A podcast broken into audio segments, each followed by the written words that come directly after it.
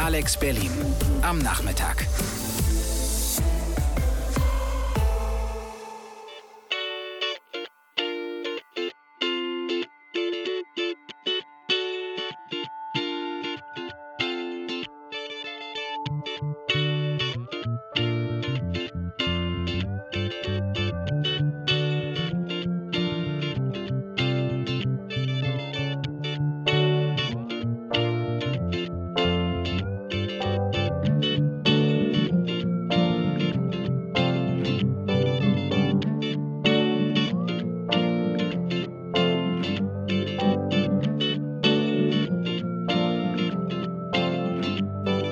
Ich bin Aaron Buchs. Und ich bin Jonathan Schmitz. Und das ist Klatschen, die Popshow. Eine Stunde Musik, Kultur. Und reale Emotionen. Hab genau. Ich Nein, aber es ist genau richtig. Viel Spaß. keine Liebe von Rin und Bowser. Das war eine geile Aktion. Also ich meine jetzt, zur aktuellen Stunde kann man ja ein bisschen nostalgisch werden. Die Sperrstunde in Berlin ist da. Ähm, ich erinnere mich sehr noch an diesen Moment. Ich war ziemlich, ich war so, es war so eine es war ein nostalgischer, Als du rausgefunden hast. Es war ein melancholischer Tag. Ich habe eine richtige Geschichte daraus gemacht, Jonathan. Mhm. Es, es war ein melancholischer Tag im verregneten Berlin-Mitte. Ähm, und ich saß am Rosenthaler Platz in diesem Späti, wo, wo man auch drin sitzen kann. Es ist auch mit einer Toilette, es ist einfach es ist wie so eine kleine Bar. Ähm, war, ich, war ich drin und habe da, warum auch immer, da gesessen allein und habe so ein bisschen aus dem Fenster geguckt und dann hat dieser Moderator von irgendeinem äh, Radiosender, der nicht Alex Berlin ist, deswegen hat, kriegt er hier auch keine Erwähnung, ähm, ähm, hat dann so ganz ernst gesagt, und hier ist Rin und Bowser, keine Liebe. Und Mit dann der Stimme. Ja, und dann fing dieses Lied an und ich meine, das war wohl anscheinend schon sehr bekannt, aber ich habe es so gefeiert, äh, wie Rin dann so ernsthaft gesagt hat, Baby, warum liebst du diesen Typen Geiler mit den Song. Nikes? Ja, das hast du mir gezeigt damals. Ja, das war so, und das hat mich auch sehr nachhaltig beeinflusst, weil ich finde, dass das dieser, dieser Song trägt so viel Pop in sich, so viel, so eine, eine, eine, jetzt bezogen, eine jetzt bezogene Verzweiflung, die auf eine Jugend zurückzuführen ist. Da, das, das ist einfach großartig. Und natürlich, du kannst dir denken, in meiner Begeisterung äh, darüber ist es natürlich auch sehr viel Missverständnis ähm, getreten. Du kennst diese Diskussion, die ich sehr gerne führe, über sowas, dass ich auch ziemlich emotional werde. Das kannst du dir wahrscheinlich vorstellen. Muss ich mir gar nicht vorstellen. Ja, ja, das ist halt wirklich so, dass es ähm, viele immer noch auf diesen auf diesen sehr langweiligen und abgedroschenen Satz zurückgreifen, ja, die typischen deutschen Liebeslieder sind fucking langweilig und irgendwie so, so, so, banal und so. Aber das ist, darum geht es ja gar nicht. Ich glaube, was die Leute einfach nicht verstehen wollen, beziehungsweise das ist so ein, das ist so noch so ein, vielleicht ist das noch so ein Relikt aus, aus, aus, den, aus den 70er Jahren, bevor so Udo Lindenberg und, und so ernsthafte, ernsthafte gute Pop- und Rocksongs gemacht haben, dass, äh, dass diese Behebigkeit äh, des deutschen Liedes irgendwie so, dass nur weil es auf Deutsch gesungen wird und auch einfach äh, versucht, Gefühle so klar wie möglich rüberzubringen, dass es automatisch sperr sperrig, belanglos, so einfach ist. Aber diese Einfachheit ist ja nicht hinderlich. Im Gegenteil, sie kann ja unterstützen, sogar heilend wirken. Und ich will damit jetzt auch keinen Vergleich, ich will mich jetzt nicht so patriotisch auf die deutsche äh, Liebeslieder-Seite ziehen. Ähm, aber du magst schon deutsche aber ich mag, ich mag deutsche Lieder, ich mag auch englische Liebeslieder, darum, darum geht es ja hierbei nicht. Aber natürlich finde ich es einfach, einfach hilfreich, äh, dass es diese deutschen Liebeslieder gibt. Ich meine, ähm, man kann natürlich auch schmunzeln über Zeilen wie von Annemai Kantereit, von Marie, du liegst in meinem Bett und schläfst, ich bin ein Vogel und kann fliegen. Das ist, klingt erstmal klingt erstmal banal, aber darum, darum geht es nicht. Es geht um das Bild, was geschaffen wird. Es schafft sofort Assoziationen. Ähm, man hat Bilder ähm, im Kopf und wenn man in so einer Situation ist, so wie, stell dir den jungen Rin vor, der hat wahrscheinlich nicht wirklich dieses Problem, aber kann sich vielleicht, was weiß ich, wenn er 17, 18 war, diese, diese, diese, dieses Gefühl in Bietigheim, wo er herkommt, es, war, es geht sehr viel um Marken, es geht sehr viel um, um, um, ums Ausprobieren, Coming of Age und dann ähm, gibt es dieses Mädchen oder diesen Jungen, je nachdem eben, wer der immer so ein bisschen cooler ist als man. Und man, man fragt sich, warum liebst du diesen Typ mit den Nikes? Also warum achtest du so auf Oberflächlichkeit? Und man kann es sich vorstellen, man ist sofort in der Situation darin und darin rührt ja das Geheimnis. Das ziehe ich ziemlich. Es gibt so eine wunderbare ähm, Dokumentation über Udo Lindenberg. Ich habe jetzt schon ziemlich viel äh, über ihn erzählt. Ich glaube, wir spielen ihn nachher auch einfach mal. Ja, gute Idee. Das ist eine gute Idee auf jeden Fall. Cello. Wir, wir, Cello, ja. Wir, wir lassen es schon mal, wir kündigen es schon mal an. Ähm, treue Hörer und Hörerinnen dieser Show werden später sagen, Mensch, das haben sie versprochen, sie haben es eingehalten, das machen wir immer. Aber jetzt doch mal zu der Dokumentation. Da hat die Schwester von ihm nämlich gesagt, dass viele der Fans dann äh, einfach, einfach erleichtert waren, weil ähm, sie sich bei ihm gemeldet haben und gesagt, ja, ohne, oder bei ihr gemeldet haben, ohne deinen Bruder hätten wir das Ganze mit der Pubertät, mit dem, mit dem, mit dem ganzen Coming-of-Age-Zeug, mit, mit, mit, dem, mit den Zweifeln, die man hat, einfach gar nicht überlebt, weil keiner uns verstanden hat irgendwie. Das ist natürlich, nicht jeder, jeder ist in unserer Generation trotz dessen, dass psychische Gesundheit und aber auch Sexualität schon etwas offener ist, bereit dafür, oh. bereit dafür, äh, dass das auch offen zu legen und darüber zu, darüber zu sprechen. Und da braucht es manchmal einfach jemanden, der das einfach klar ausdrückt mit der Musik, die auch einen psychologischen Effekt hat, die in das Verständnis reingeht, diese Atmosphäre schafft für einen und auffängt. Und ich glaube, jetzt haben wir es schon angekündigt, jetzt können wir einfach sagen, wir spielen jetzt einfach Cello von Udo Lindenberg. Doch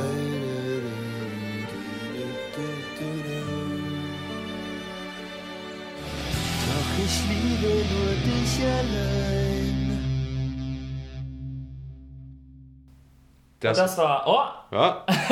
ich wollte es sagen. Ja, sag, das habe ich ausgewählt. Wir sind beide aufgeregt gewesen. Ich bin froh, dass wir das mehr spielen. Das ist nämlich gewesen ein halber Love-Song von den Ärzten gerade. Was ich mich immer frage, was ist eigentlich deren Position jetzt zu ihren. Wer, wer, wer schreibt die Songs, wo, es, wo sie sagen, okay, ich, ich, ich bin nicht verliebt? Und dann gibt es ja doch sehr, sehr tragende, die wirklich sehr von Liebe triefen, wie, wie es geht zum Beispiel oder der Graf ja, gut, aber es hat auch immer ein bisschen was Creepiges. Also es gibt immer einen in der Band, glaube ich, entweder schreiben, schreibt einer die, alle Songs oder es gibt immer so, es gibt ja so mega creepige Oder es sind einfach Menschen mit von. sehr emotionalen Spannweite. Ja, ich glaube einfach auch, dass die Ärzte einfach sehr kreativ sind. Ähm, ja, es geht äh, um keine Liebe heute in der Radioshow von uns, Klatschen, die Popshow. Und ähm, normalerweise ist der Mann neben mir äh, der Prädestinierte dafür, einen Bezug zu finden, der nicht sofort da ist, aber dann auszulegen, dass es einen Bezug gibt zum Thema. Ich habe heute bei der Themenfindung, bei der Themenfindung auf jeden ja. Fall, wenn wir in unseren ganzen Redaktionskonferenzen sitzen. Ähm, und ähm, ich habe diesmal, man könnte ne-, annehmen, mit meinem Literaturtipp heute, äh, könnte ich der gewesen sein, der diese, diesen, diesen Move gezogen hat. Aber so ganz ist es nicht und das werde ich jetzt auch erklären. Das heißt Sally Rooney's Normale Menschen heute, darum geht es. So heißt der, der Roman. Der Roman heißt eigentlich Normal People, der ist 2018 erschienen, wird wahnsinnig gefeiert, wurde wahnsinnig gefeiert auch, wie ihr Vorgängerroman auch. Ähm, der hieß Conversation with Friends, also auf Deutsch äh, Gespräche mit Freunden. Ähm, übersetzt wurde beides von Zoe Beck. Äh, und ja, es gibt auch eine Serie dazu gerade. Da, vielleicht kann man da einfach einen zweiseitigen Bezug ziehen. Die heißt auch Normale Menschen und läuft auf Amazon Prime. Und sie ist wahnsinnig langsam, aber darüber erzähle ich später noch. Erstmal zur Story, wo es bei Normale Menschen geht. Es geht nämlich um zwei Menschen. Es, sind, ähm, es geht um eine wirklich sehr klassische Liebesbeziehung eigentlich. Deswegen ist es nicht keine Liebe. Aber warum es nicht keine Liebe, warum es keine Liebe ist, werde ich gleich erklären. Ähm, es geht um Connell und Mariana, das sind äh, die Hauptpersonen des Romans, sind beide jung, beide auf dem Weg zum College, da lernen sie sich kennen, da startet die Geschichte, sind, ähm, später sind sie dann AkademikerInnen und äh, sie kommen ein bisschen aus unterschiedlichen Verhältnissen, was aber auch nicht so ganz das Drama ist, einfach nur wird nur geschrieben, dass Connell ähm, ein bisschen mehr Geldprobleme hat und nicht ganz so aus so, aus so elitärem ähm, Hintergrund kommt wie viele andere von dem College, wo sie später sind, in Dublin meines Erachtens nach. Sie kommen beide aus einer Kleinstadt und ähm, Mariana ist ziemlich unbeliebt an der Highschool und Connell ähm, hat dieses, hatte trotzdem ein ziemliches Verlangen nach ihr. Sie treffen sich immer sehr heimlich und haben auch dann Sex zusammen und es ist alles, es ist alles so äh, wahnsinnig, äh, wahnsinnig zärtlich und wahnsinnig äh, an, anschmiegsam beschrieben, würde ich sagen. So, also diese, diese Beziehung wird sehr intensiv dargestellt, aber Connell hat wird nicht als, als Duschback dargestellt, so wie es einfach in, wie es oft gemacht wird in, in vielen äh, Filmen, die wir beide wahrscheinlich kennen, die gerade aus, aus dem amerikanischen und aus dem englischen Raum kommen. Nein, er ist eigentlich ein ziemlich netter, nice Guy, wird, wird beschrieben, aber hat trotzdem so Hemmungen, das vor seinen Freunden offen zu legen, dass er eben Mariana äh, mag. Oder sie, sie benutzen, glaube ich, das Wort Liebe da noch nicht, aber sie, sie, sie entdecken ihr Verlangen, ihre, ihre Sexualität miteinander im Geheimen, was das Ganze irgendwie ein bisschen, was das Ganze noch ein bisschen krasser macht und, und darum vielleicht keine Liebe, weil sie es einfach die ganze Zeit nicht offenlegen und auch untereinander. Das bleibt also, es hat mich sehr daran erinnert, an, den, an, an das Buch äh, Zwei an einem Tag, ähm, wo sich, wo, wo, na, wo nach dem College zwei Menschen treffen, fast miteinander schlafen, dann doch nicht, aber sich dann ähm, verabreden, immer an einem Tag jedes Jahr zu treffen. Und das ist aber immer so eine romantische, es schwingt immer, es schwingt immer eine Romantik dabei, egal ob die Freunde, äh, ob die jetzt einen neuen BeziehungspartnerInnen haben oder nicht. Ähm, sie beiden äh, können irgendwie nicht richtig zusammen sein, aber es ist, passiert immer irgendwas. So passiert es auch das ganze Buch. Und was das Spannende ist, die, diese, das ist der rote Faden des Buchs. Gleichzeitig passieren aber nebenbei die ganz normalen, in Anführungszeichen, individuellen und individuell krassen ähm, Dinge, die, die jungen Menschen passieren können, zum Beispiel psychische Krisen, ähm, dann ähm, Todesfälle im Freundesumfeld, akademischer Zweifel, kreative Aus, kreatives Ausprobieren und so weiter. Und alles wird begleitet eben durch dieses äh, ständige Hin und Her zwischen den beiden, was am Ende eigentlich ähm, was am Ende eigentlich das wahre Drama ist, ohne wirklich ein Drama zu sein. Und trotzdem schafft dieses Buch damit eine wahnsinnige Aufregung, einen großen Identifikationswert und ist eine unaufgeregte Tragödie, würde ich sagen, mit wahnsinnig viel Spannung. Und ich kann es sehr empfehlen. Sally Rooney, Normale Menschen aus dem Englischen von Zoe Beck, erschienen bei Luchterhand. 320 Seiten, kostet 20 Euro. Und weißt du, was wir jetzt spielen? Was spielen wir jetzt? Bad Romance von Bad, Lady Gaga. Bad Romance von Lady Gaga. Oh ja, geil. Roma, Roma, ma, Gaga,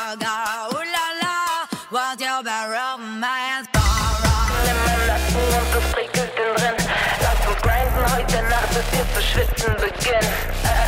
Das war für euch Reibung von Suki.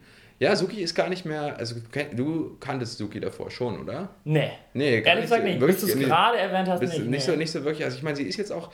Ähm, dadurch, dass du vielleicht auch erst ein bisschen später in dieses äh, wirklich Rap, Deutsch-Rap-Game mit eingestiegen bist ähm, und äh, nachdem du mich hart in Neuköllner kennengelernt hast, wahrscheinlich auch erst.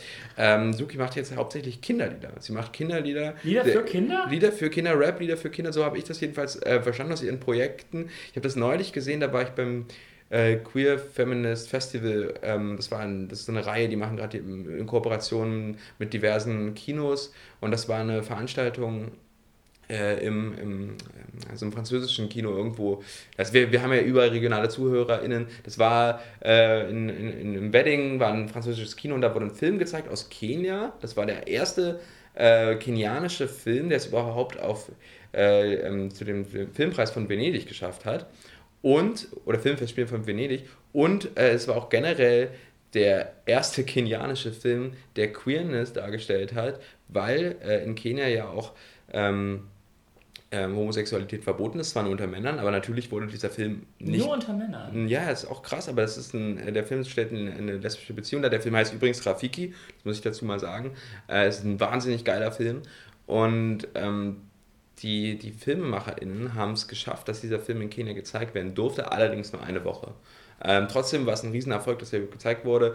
Ähm, und da hat Suki, jetzt lange Rede, kurzer Sinn, Sukis ähm, Sukis Lied, was so queer sein äh, bespricht, sehr kindlich, mit, mit, mit, mit Giraffen, Tieren, die irgendwie alle miteinander Sex haben, wo auch Homosexualität unter Tieren gezeigt wird, also das was komplett Normales ist, ähm, wurde dargestellt. Und das finde ich eine sehr geile Sache irgendwie, dass sie ähm, dafür einsteht und Kinderlieder jetzt macht. Und, und sie hat auch gesagt, sie war jetzt äh, die lange angesagt im Rap-Game, will, dass auch andere nachkommen und sie macht jetzt äh, Aufklärungsarbeit und Lieder für Kinder, Ich hab keinen Bock mehr auf die Gangster-Scheiße. Na, aber das klingt jetzt so negativ. Also Nein, sie hat, aber kann man ja nee, sie, hat, sie hat gesagt, nee, nicht keinen Bock mehr, aber sie hat gesagt, so ein bisschen, sie sollten andere jetzt ins Feld. Ah. So, sie, und sie macht jetzt andere Dinge. Und das finde ich super Krass. geil. Also macht das. Suki, an dieser Stelle, wir lieben dich. Geil. So, ja, das kommen wir. zum spielen wir ihre. Musik. Und jetzt aber Auch keine wenn sie Liebe. aus ihrem früheren Leben ist. Was hast du aus der Welt des Digitalen? Ja, uns? ich habe äh, mich mit dem Digitalen beschäftigt, wie immer. Ich habe mich mit Dating-Sachen beschäftigt, Dating-Apps, um genau zu sein. Ich habe so ein Paper gelesen. Äh, das fand ich ganz interessant. Äh, lass, mich dich mal, lass mich dir mal eine Frage stellen. Wenn du, wenn du auf Tinder unterwegs bist, Ja. unterwegs warst, Ja, unterwegs ich, ich, ich, ich bin es manchmal noch. Ich habe eine Sache kurz. Wenn jemand, ähm, wir haben ja, wir haben ja ähm, Instagram-Accounts, äh, entweder von unserer Band Subbandes Tanzorchester oder Aaron Buchs oder Mango Boy Jonathan, sucht euch was aus. Wenn jemand weiß, wie man bei Tinder seinen Namen ändern kann, dann würde ich mich freuen, denn ich habe mal, äh, als ich Tinder mir geholt habe, habe ich einen Fake-Namen angegeben aus Spaß. Weil ich dachte, oh ja, ich, ich mache mach das ja nur ironisch. Und dann habe ich mich Melvin Ja. genannt. Und das ist, glaube ich, ich habe das lange nicht mehr benutzt, aber ich glaube, wenn man dann wirklich jemanden trifft und sich dann herausstellt, okay, der hat einen Fake-Namen angegeben, hätte ich weniger Bock, den zu Nee, treffen. das ist weird. Ja. Diese Normalisierung von Dating-Apps hat wirklich stattgefunden in den letzten Jahren. Früher war das noch so was Komisches. Ja, ja, ich bin dann noch so, ich komme ja aus, äh, aus, aus einem CDU-regierten Bundesland, ich bin dann noch so ein bisschen anders drauf. ja, ich komme aus NRW und ich habe meine Freundin auch bei Tinder kennengelernt. Aber wenn du Ja, äh, durch, Tinder, Frage. durch Tinder swipes, wie, wie, also wie, wie sorgst du denn dafür, wie filterst du denn die Leute raus, die du interessant findest? Wie machst Es du das? ist sehr oberflächlich, natürlich. Und ich habe mich auch lange, ähm, oder nicht lange, ich habe mich nicht wirklich lange damit beschäftigt. Ich habe einfach irgendwann akzeptiert, okay, ich bin einfach oberflächlich in dieser Hinsicht. Kann man ja auch nur fast. Ja, also Wenn ich meine, natürlich, wenn jemand was total Witziges schreibt, so und, und, und. Aber trotzdem, also wenn, wenn das jetzt nicht sofort meinem, meinem, meinem Geschmack, ich sage es jetzt einfach mal ganz offen, passen würde, äh, und, und, und da steht was total Lustiges und ich bin wirklich auf Tinder, weil ich jemanden kennenlernen will, mit dem ich potenziell eine romantische Beziehung oder Sex oder sonst was haben möchte, dann äh, gehe ich schon, glaube ich, nach dem Geschmack so.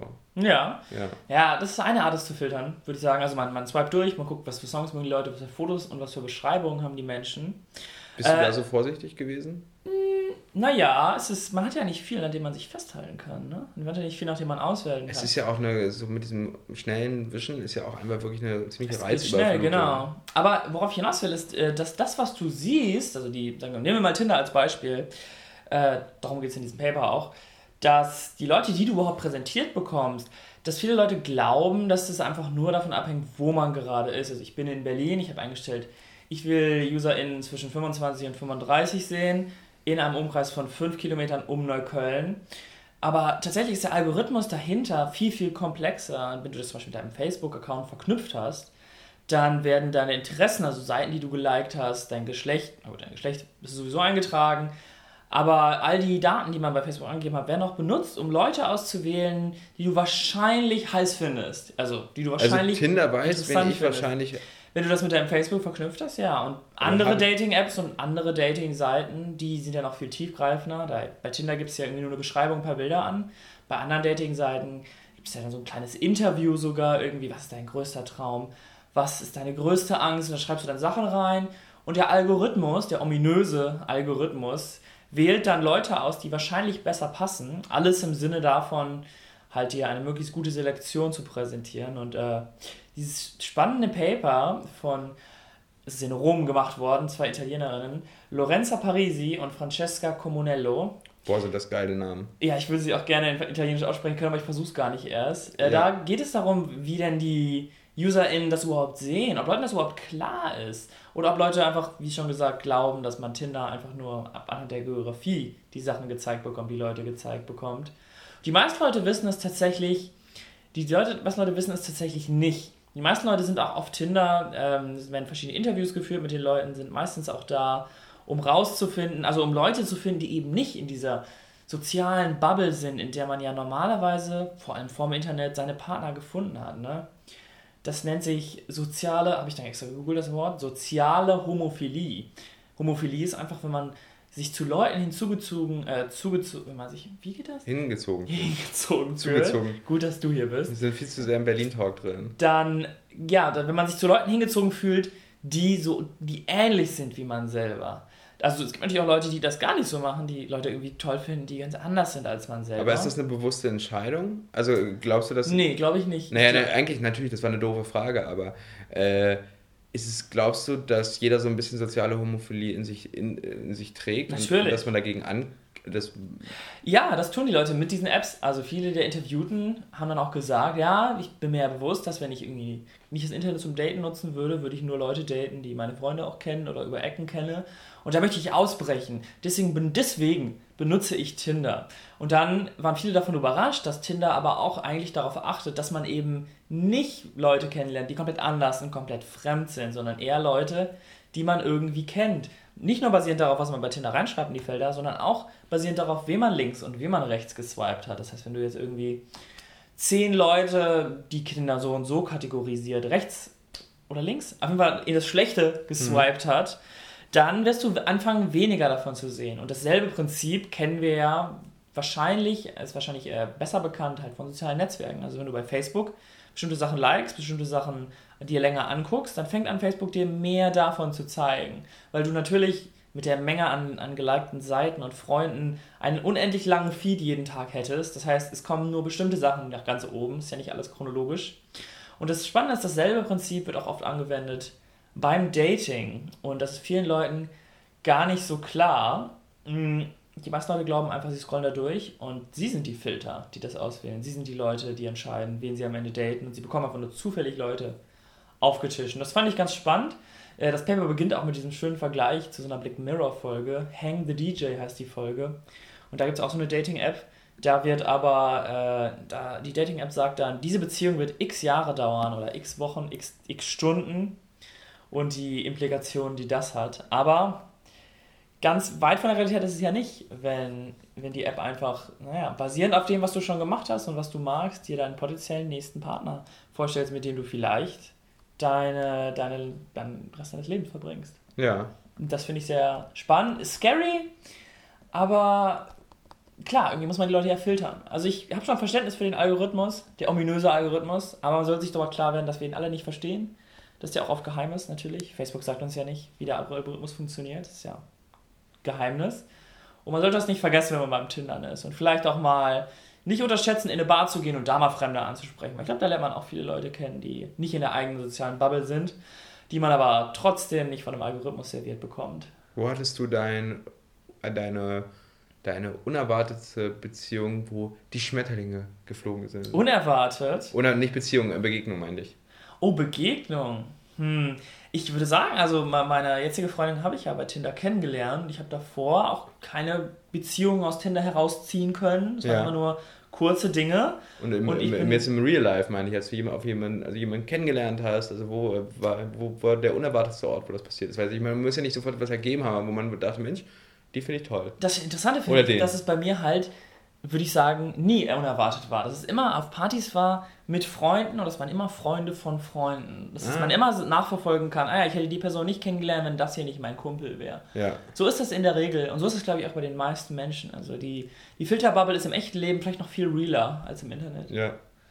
Ja. Und was spielen wir jetzt? Lieb mich, hass mich von den Killerpilzen. Achso, ich war es eben auf Spotify. ja, ich habe hab mich richtig gefreut drauf. Ja, lieb mich, Lieb hass, mich, hass mich. Jo. Bisschen Nostalgie. Ja, auf jeden. Fall Killerpilze. Hier.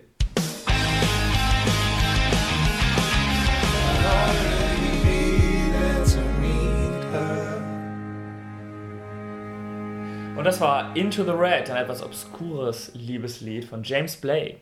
Äh, Aaron, ich und manchmal auch ein paar Gäste, wir haben ja eine Show. Yusuf Rieger. Und Yusuf Rieger. Oh, Entschuldigung, kein Gast. Karl Yusuf Rieger, ja. Wir hatten noch nicht so viele Ausgaben. Wir haben eine Show im Ficken 3000. einer Geile Leute. Gay-Bar in Neukölln. Geile Leute, geile Poetry. in Genau, der so Obernstraße die. 70. Und daher kennen wir Frank, den Besitzer dieser Bar. Dem haben wir gestern, das kannst du glaube ich am besten erzählen. Ja, wir haben ihn, ähm, wir haben ihn ähm, bei unserer letzten Show, oder nee, wir haben ihn, ja doch, bei unserer letzten Show haben wir ihn gefragt, äh, grundsätzlich, ist Frank, ähm, wir reden gerne mit Frank über grundsätzlich, wir lieben Frank. Und Frank haben wir gefragt, ähm, versucht endlich das Geheimnis herauszufinden, was bedeutet eigentlich Liebe und das haben wir ihn gefragt und hier ist seine Antwort und ich finde, damit kann man äh, beschwingt noch weiter durch den Tag gehen. Wir haben Frank, den Besitzer vom Ficken 3000, gefragt, was bedeutet eigentlich Liebe Kurz und bündig. und viel Spaß damit. Alles. Das war für euch Frank. Ja. Frank äh, vom Ficken 3000. Ich finde, das war eine super Antwort. Wir spielen jetzt noch ein bisschen Musik. Das war's von uns. Wir sind Jonathan Schmidt. Ich bin Aaron Burgs. Und ich bin Aaron Burgs. Und das ist Jonathan Schmitz. Folgt uns auf Instagram, das zappelnde Tanzorchester. Ja, dort äh, gibt es immer wieder Musik, News und weiteres. Und ja, wir spielen jetzt noch ein bisschen Musik. Danke fürs Zuhören und euch. guten Abend. Ja, kommt guten Abend. Bis dann. Viel Spaß.